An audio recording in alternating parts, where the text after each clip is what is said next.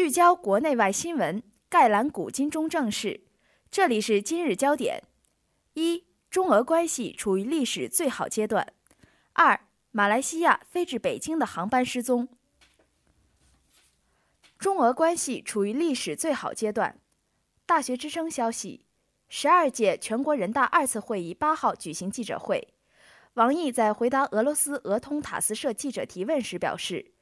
今年的中俄关系。核心是要使中俄全面战略伙伴关系继续保持高水平运行，不断增进政治互信，深化战略合作。王毅表示，当前的中俄关系处于历史上最好阶段，双方高度信任，相互坚定支持，各领域合作不断深化，两国元首间建立起的深厚友谊，对中俄关系发挥着重要的引领作用。今年的中俄关系。核心就是要使中俄全面战略伙伴关系继续保持高水平运行，不断增进政治互信，深化战略合作。在这个基础上，有几件重要的任务要落实：一是要全力打造务实合作的升级版，尤其是要推进大项目合作取得新的突破；二是要办好青年友好交流年系列活动，巩固和深化中俄关系的社会基础；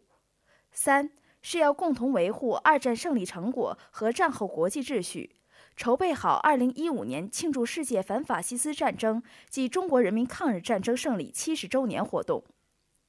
作为友好睦邻，我们期待着中俄关系将会向更好、更长久的方向发展，希望我们的祖国可以在二零一四年更加繁荣昌盛、国富民强。本台记者刘子坤。马来西亚飞至北京的航班失踪。大学之声消息，二零一四年三月八号凌晨两点四十分，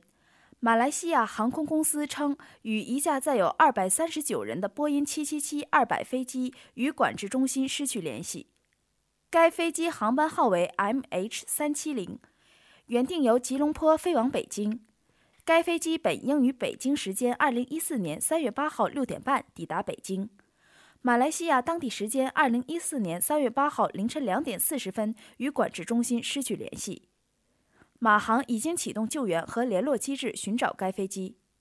失去联络的客机上载有二百二十七名乘客，包括两名婴儿和十二名机组人员，其中有一百五十四名中国人。波音七七七二百是波音七七七家族中第一个机型，属于面向 A 型市场开发的型号。航程大约能横越美国内陆为三千九百至五千二百海里。首架波音七七七二百于一九九四年六月十二号首飞，一九九五年五月十七号首次交付给用户美国联合航空。波音七七七是由美国波音公司制造的长程双发动机宽体客机，是全球最大的双发动机宽体客机。三级舱布置的载客量由二百八十三人至三百六十八人。二零一三年七月六号，韩亚航空二百一十四号班机在旧金山国际机场着陆时坠毁，型号为 B 七七七二百 ER，造成两名中国籍乘客死亡，也是七七七投入商运以来首次有乘客在营运中死亡。本次航班配有七小时航油，他们相信。到二零一四年三月八号八点为止，飞机航油已经耗尽。马航目前对飞机位置完全没有头绪。该机在一点二十分在胡志明管制区同管制部门失去通讯联络，同时失去雷达信号。经向相关管制部门联络证实，该机一直未与我国管制部门建立联络或进入中国空管情报区。马航已经与搜救部门取得联络，以锁定航班位置。搜集行动已经开始，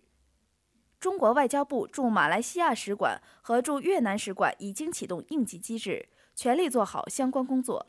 马航表示，正在与政府方面一起合作，后者已经启动搜救组定位飞机所在地点，搜救工作正在进行。飞机上载有足够七小时的飞行燃料，燃油应该已经燃烧殆尽。马航声明称。马航声明称，对此失联事件深表遗憾，正在联系乘客和机组人员的家属。马来西亚航空公司将在当地时间二零一四年三月八号晚九点三十分召开新闻发布会。越南媒体二零一四年三月八号报道，越南搜救人员当天在越南南部金欧省西南一百二十海里处发现马来西亚航空公司吉隆坡至北京航班失联客机信号。今天的节目就为您播送到这里，导播白雪、徐坤，